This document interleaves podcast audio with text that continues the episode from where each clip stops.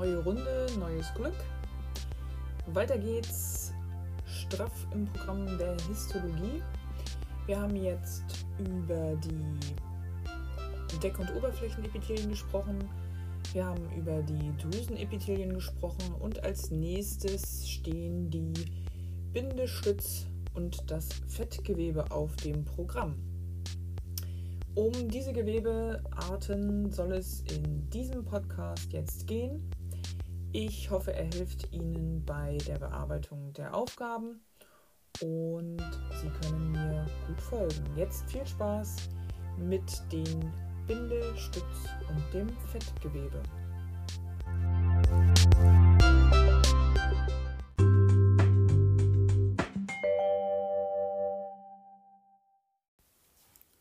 Bevor wir uns den Aufbau der einzelnen Gewebe näher angucken, möchte ich Ihnen ganz kurz etwas zu den Aufgaben derselbigen sagen.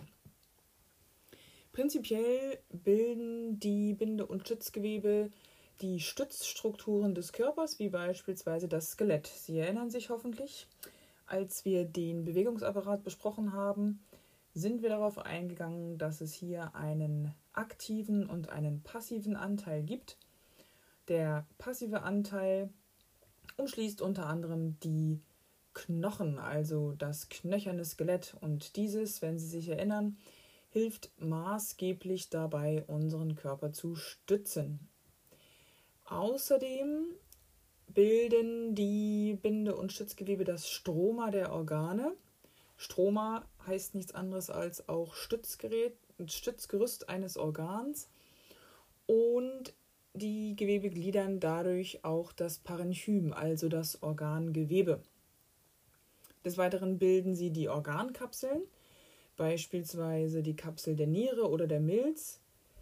Ich weiß, dass wir diese zwei Organe bisher noch nicht im Unterricht besprochen haben, aber vielleicht hat der eine oder andere schon mal was gehört von der Capsula fibrosa, die die Niere umschließt und diese bindegewebige Kapsel schützt und umrandet, grenzt das Organ quasi ab.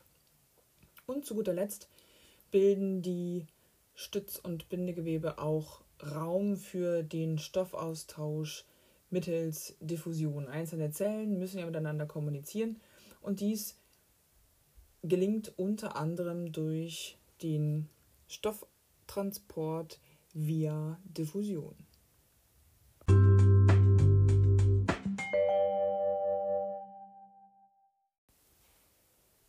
Allgemein lässt sich zu den Binde- und Stützgeweben sagen, dass sie eine gute Regenerationsfähigkeit besitzen. Sie dienen als Ersatzgewebe nach Verletzungen anderer Gewebearten und wenn im Prinzip in unserem Organismus Gewebe zugrunde geht, dann wird es häufig durch Bindegewebe ersetzt. Das ist die sogenannte Narbenbildung. Das kennt vielleicht der ein oder andere, wenn er Blutspenden oder Plasmaspenden geht. Wenn man das relativ häufig macht, dann kann man, wenn man sich seine Ellenbeuge mal anguckt, ein oder zwei oder vielleicht auch drei oder noch mehr Narben sehen, die sich dort gebildet haben, weil ja bei einem Einstich mit der Nadel Hautgewebe verletzt wird. Ja, und es wird neues Gewebe gebildet, das ist aber häufig Bindegewebe. Bevor wir zu den speziellen Bestandteilen der einzelnen Gewebe kommen, möchte ich vorweg kurz klären, welche unterschiedlichen Gewebetypen es gibt. Wir unterscheiden also grob Binde-, Stütz- und Fettgewebe und diese einzelnen Gewebearten kann man nochmal weiter unterteilen. Das Bindegewebe besteht aus entweder lockerem Bindegewebe, wir haben straffes Bindegewebe oder retikuläres Bindegewebe.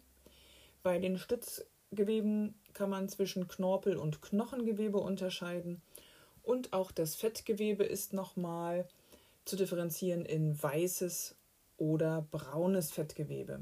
Zu all diesen Gewebearten werden wir im Verlauf noch kommen und da werde ich Ihnen auch noch ein bisschen was zu erzählen. Parallel zu diesem Podcast werden Sie sich ja zu den Geweben auch in Ihrem Taschenatlas der Anatomie Band 1 noch belesen. Dieser Podcast ist lediglich ergänzend zu dem, was Sie dort auch lesen und soll Ihnen natürlich helfen, das Ganze auch ein bisschen besser zu verstehen.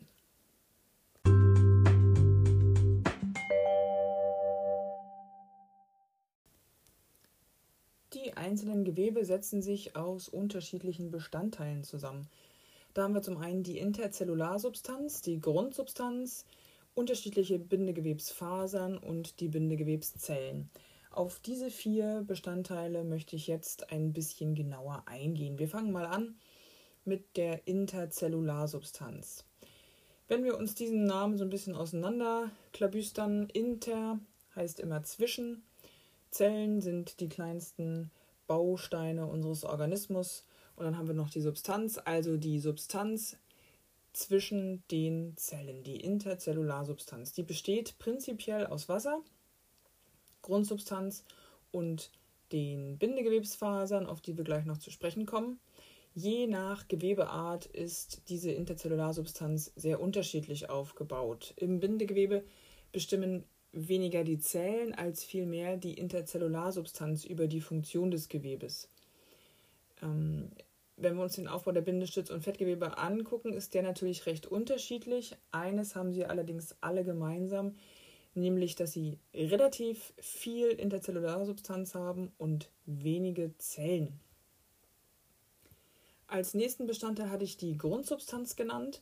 Die Grundsubstanz ist eine homogene kitartige Substanz, also hält das Ganze zusammen. Kit wie Klebe, ja, hält die gesamte, das gesamte Gewebe zusammen.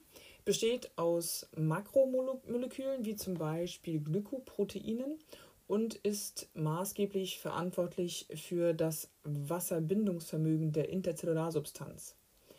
Entscheidend für die Elastizität des Bindegewebes und die Anheftung der fixen Zellen an die Bindegewebsfasern ist die ganze Grundsubstanz auch noch. Und weil ich jetzt schon so viel zu den Fasern gesagt habe, sprechen wir auch direkt über diese. Bei den Bindegewebsfasern kann man auch drei unterschiedliche Typen unterscheiden. Es gibt zum einen die Kollagenfasern, die sehr zugfest sind, aber wenig dehnbar. Diese Eigenschaft ist besonders positiv für Haltefunktionen. Wenn Sie kurz darüber nachdenken, wo sowas wichtig ist, dann kommen Sie vielleicht drauf, dass die Sehnen der Muskeln oder auch die Gelenkbänder natürlich sehr viel Halt haben müssen und dafür sorgen, dass Gelenke so sich bewegen, wie sie sich bewegen sollen und nicht aus Kugeln. Dann gibt es die elastischen Fasern, die im Vergleich dazu zu den Kollagenfasern sehr dehnbar sind. Diese geben beispielsweise den Arterien ihre hohe Elastizität. Und dann haben wir noch die retikulären Fasern. Retikulum ist das Gitter oder das Netz. Retikuläre Fasern sind also Gitterfasern. Sie sind sehr verzweigt und bilden dreidimensionale Verform- und dehnbare Netze. Wo kommen diese retikulären Fasern vor allen Dingen vor? Die findet man im roten Knochenmark, in den Rachenmandeln, den Lymphknoten und auch der Milz. Das waren jetzt drei der vier Bestandteile. Zu guter Letzt möchte ich noch kurz etwas zu den Bindegewebszellen sagen. Hier unterscheidet man die fixen Zellen von den freien Zellen und der Name sagt eigentlich schon alles. Die fixen Zellen können ihre Lage nicht verändern. Sie sind also auf einen Standort fixiert und sie produzieren die Interzellarsubstanz. Demgegenüber sind die freien Zellen beweglich.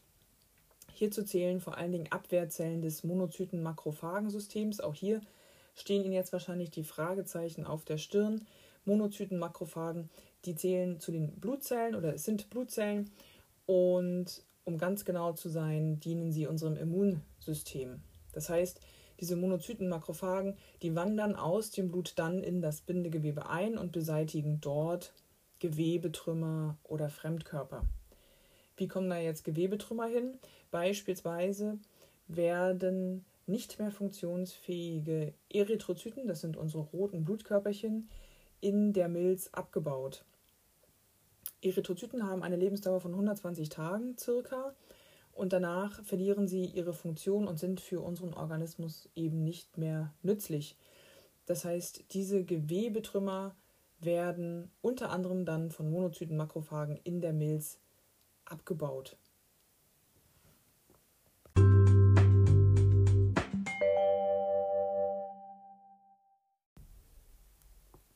Dann schauen wir uns euch jetzt im Detail mal die unterschiedlichen Bindegewebe an. Wir fangen mit dem kollagenen Bindegewebe an. Die fixen Zellen des kollagenen Bindegewebes sind die sogenannten Fibroblasten und die Fibrozyten. Fibroblasten sind die aktiven und Fibrozyten die ruhenden Zellen. Über lange Zytoplasma-Fortsätze stehen sie miteinander in Verbindung und bilden so eine Art weitmaschiges Netz. Und dann kann man das kollagene Bindegewebe noch in lockeres und straffes Bindegewebe unterscheiden. Das lockere Bindegewebe ist relativ faserarm. Es füllt als bindegewebiges Stützgerüst Hohlräume zwischen Organen aus und es erhält somit die Form der Organe und auch die Form des Körpers. Lockeres Bindegewebe begleitet häufig Nerven, Blut und Lymphgefäße. Demgegenüber haben wir das straffe Bindegewebe, welches faserreich ist. Und auch das kann man nochmal unterteilen in geflechtartiges Bindegewebe und parallelfaseriges Bindegewebe. Das gibt nichts anderes an als die Art und Weise, wie die einzelnen Fasern zueinander stehen. Beim geflechtartigen Bindegewebe bilden die Fasern einen filzartigen Verband und beim parallelfaserigen Bindegewebe verlaufen die Fasern geordnet, nämlich, was denken Sie, genau parallel zueinander. Das geflechtartige Bindegewebe kommt vor allen Dingen in unserer Lederhaut des Auges vor, sowie in Organkapseln und unsere Sehnen und Bänder sind aus parallelfaserigem Bindegewebe. Das zum Kollagenbindegewebe und dann gibt es noch das retikuläre Bindegewebe. Dieses besteht aus Retikulumzellen, welche, wie ich ja vorhin schon sagte, ein dreidimensionales Netzwerk bilden. Ihnen liegen dann die retikulären Fasern an und das retikuläre Bindegewebe enthält zahlreiche freie Zellen. Es kommt vor allen Dingen im Knochenmark vor, sowie in den sekundären lymphatischen Organen, wie beispielsweise unseren Lymphknoten.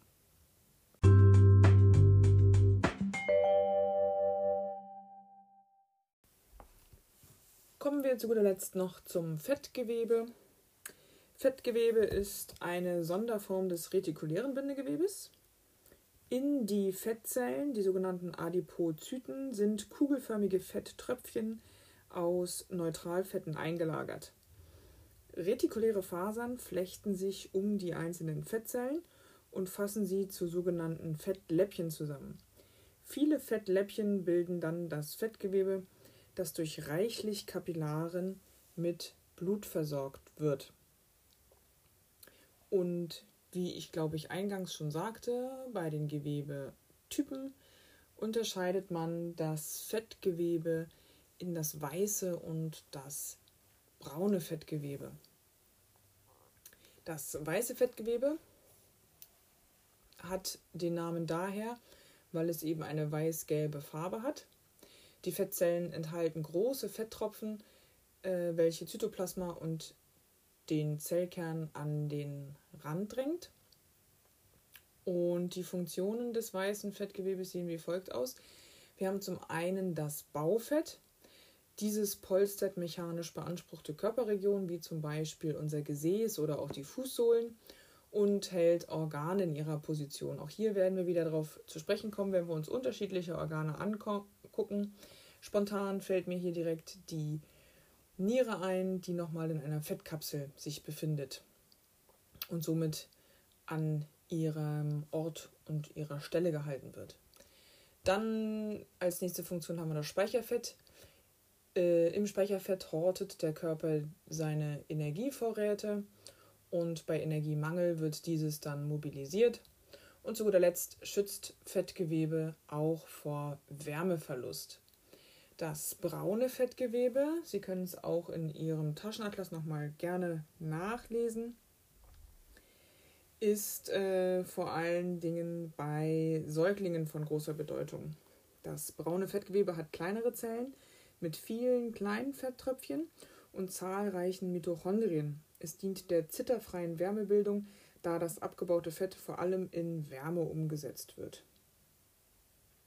Genau, so viel dazu, so viel zum Fettgewebe.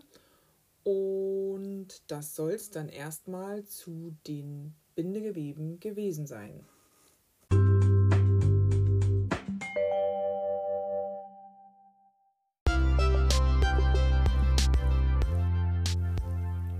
So viel also von mir für diese Woche in Form des Podcasts.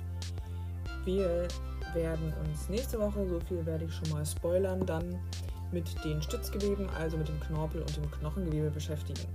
Mir ist wichtig, dass Sie sich jetzt ausgiebig mit den Bindegeweben auseinandersetzen, den Podcast ruhig ein, zwei, dreimal hören und den Rest dann in Ihrem Taschenatlas nachlesen und sich das Ganze hoffentlich auf diese Art und Weise erfolgreich erarbeiten können. Ich freue mich jederzeit über ein Feedback von Ihnen. Bleiben Sie weiterhin gesund und viel Freude bei der Ausarbeitung des Bindegewebes.